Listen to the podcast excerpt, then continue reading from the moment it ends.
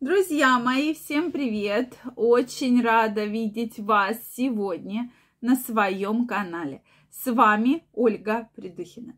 Сегодняшнее видео я хочу посвятить теме первые признаки рака толстого кишечника.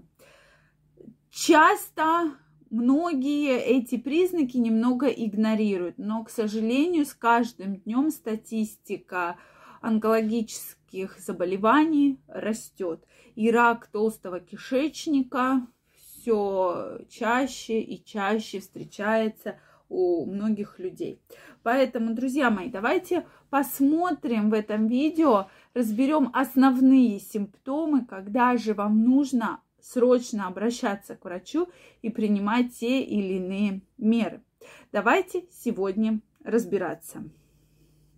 Соответственно, э, почему вообще возникает рак? Потому что здоровые клетки начинают меняться, то есть они начинают меняться, меняют свое строение и не являются уже нормальными, да, то есть они полностью с измененным строением и начинают очень быстро расти и разрастаться. Почему часто многие врачи говорят про то, что да, надо делать колоноскопию, смотреть, есть ли полипы в толстом кишечнике.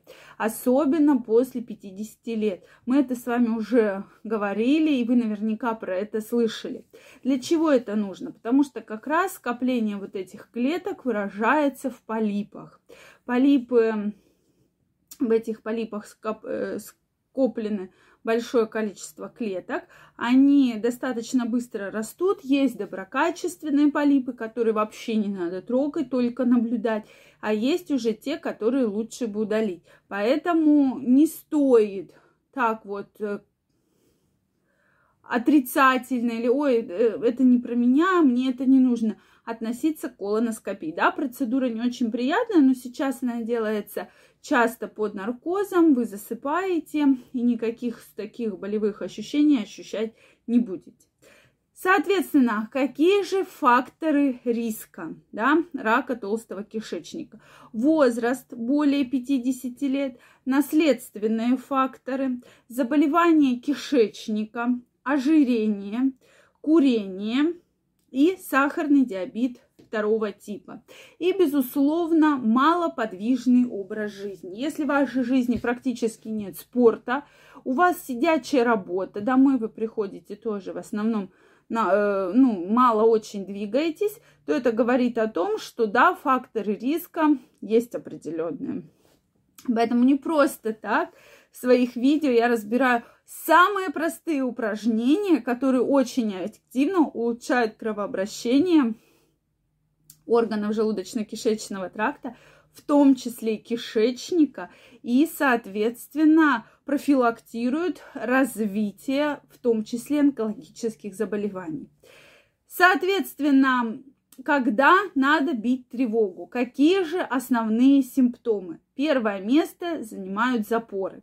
Если у вас постоянные запоры, действительно существуют, есть люди, которые постоянно мучаются запорами, и что меня всегда удивляют, не обращаются к врачу. Ну, друзья мои, если у вас есть запор, и это запор не такой, что вот он сегодня есть, а завтра его нет, а вот у вас в течение некоторого времени постоянно, постоянно запоры, вы постоянно пьете какие-то слабительные, то это означает, что есть уже о чем подумать, есть о чем насторожиться, так как э, вот при частых запорах как раз есть развитие да, онкологической настороженности. Если вас постоянно мучает диарея, и вы чувствуете, что у вас диарея, которая уже идет больше двух недель, у вас постоянно все бурлит, вздувает, пучит, это действительно проблема, и это тоже проблема, с которой нужно обратиться к гастроэнтерологу. Третье. Кровь в стуле, в кале. Если вы увидели кровь, если она ярко-красная, то, скорее всего, яркала. Это похоже на признаки геморроя. Да? Но если вы увидели темную кровь в самом кале, то это говорит о том, что это, возможно, как раз злокачественные опухоли. Соответственно, постоянные позывы к дефекации, которые не приносят облегчения болезненный стул, постоянные боли в животе. Если у вас за последнее время вы чувствуете очень сильную утомляемость, слабость, причем ни с чем особо не связано, то есть не после какой-то там тяжелой работы, да, вот вы все время усталы. Вы, может, и на работу не ходили, но вы все время с таким очень сильным чувством усталости, то это говорит о том, что обязательно нужно сдать общий анализ крови и посмотреть уровень гемоглобина. Скорее всего, там будут признаки анемии, то есть нехватка кислорода, так называемая гипоксия. И организм как раз вот так будет реагировать слабостью и усталостью. Потеря веса. Когда после 50 лет вы за небольшое количество времени потеряли прямо значительное количество килограмм. Причем не специально, вы не худели, вы ели примерно столько же, сколько обычно, вы дополнительно не занимались спортом, и вдруг раз и потеряли там 10 килограмм. Многие сначала начинают очень радоваться, ой, я вроде и булочки ем, и тортики ем, и все ем, и вдруг вот так вот начинаю худеть, как же хорошо.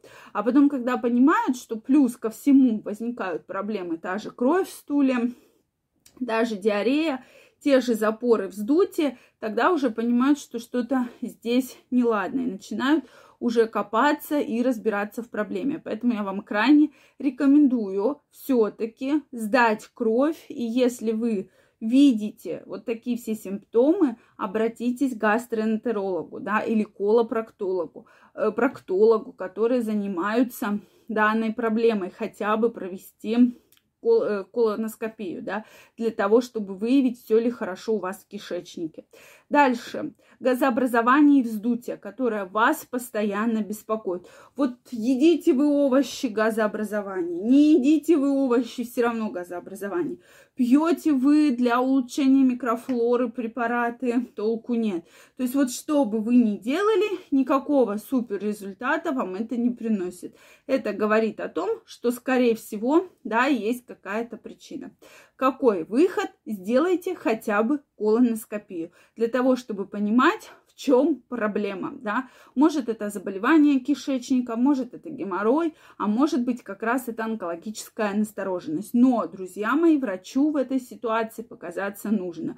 При любом из перечисленных симптомов покажитесь врачу для того, чтобы не пропустить и предотвратить развитие очень тяжелой стадии онкологического заболевания. Я вам желаю всего самого наилучшего, чтобы данная проблема вас никогда не беспокоила.